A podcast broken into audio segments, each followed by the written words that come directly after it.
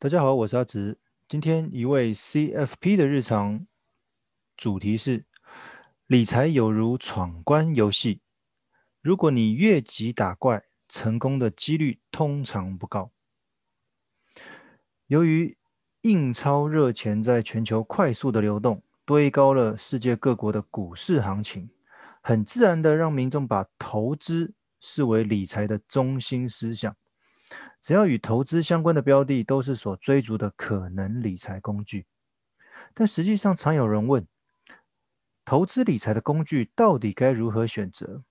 其实关键并不在工具本身，而工具本身是中性的，没有绝对的好坏，而应该在于你想达成的目标是什么。试着从你想要的结果反推所适合的工具，而非从哪一种商品或标的。比较好赚的直觉性思考来决定购买与否。简单说，能协助你完成理财目标的商品就是好商品。一份有合约的小猪铺满，储蓄险。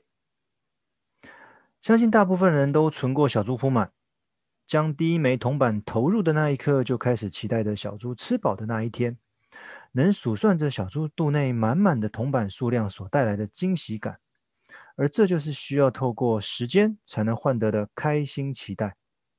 而在此过程当中，相信不会有人比较着，若将小猪肚中的铜板拿出来投资的话，有机会赚更多吧？毕竟小猪铺满的存在，一方面就是让我们的零钱有个存放之处，未来也能借此方式累积些资金。很单纯的存钱，当然就不会与投资有过多的比较联想。那你可能会问，储蓄险又该算是什么呢？其实不过就是个有合约的小猪扑嘛。一方面，因为多了签合约这件事，所以随时可存放零钱变成了时间到了就需存入的强迫储蓄。另一方面，也因为有合约，让强迫储蓄。多了存款次数的最低限制，同时也多了小猪铺满所没有的利息产生。不知道是否是利息的缘故，大家很自然的就会与投资做比较，可能是配息的基金或股票，也可能是投资的获利率等等。其实相较之下，储蓄险所能累积的利息实在难以受到青睐。但既然只是有份合约的小猪铺满，硬要与其他的投资工具来比较，确实有失公允。其实储蓄险只要存入的金额较小猪部门来的多一些，再带一点利息罢了，仅止于此。目的呢，就是提供常有存不住钱困扰的民众一个可供解决问题的理财工具罢了。其实若真要比较，储蓄险反而较其他的投资工具多了在未来某一天的稳定且确定的累积资金。让你未来的理财梦想多了点踏实，少了点风险。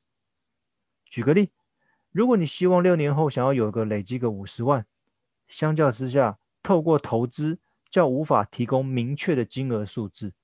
毕竟投资是波动的，而储蓄险能够累积的金额是相较之下比较明确，所以没有绝对的好坏。就多年的理财经验发现到，越有财务困扰的人，越急着想要透过投资或者投机赌博都可以来赚得可能的快钱，但却常常适得其反，反而让他负债表中出现了因为投资而借贷的红字。其实理财也如同爬楼梯一样，按着理财工具的风险差异，一阶一阶着向着目标攀登。例如，你可以先从现金定存。来准备紧急预备金，你可以先从储蓄险来准备未来的基础资金等初阶工具来执行，再持续向其他如股票、基金、房地产等投资工具来挑战。因为纵使挑战失败，因为有了基础，至少不用回到原点从头来过，否则一开始就向上跨个好几阶，失足的风险不低，也就是所谓的投资失败，不得不谨慎一点。所以，唯有透过时间稳健的理财，才能够有效累积资金，让你梦想有实现的机会。千万不要照进。今天分享到这边，谢谢各位。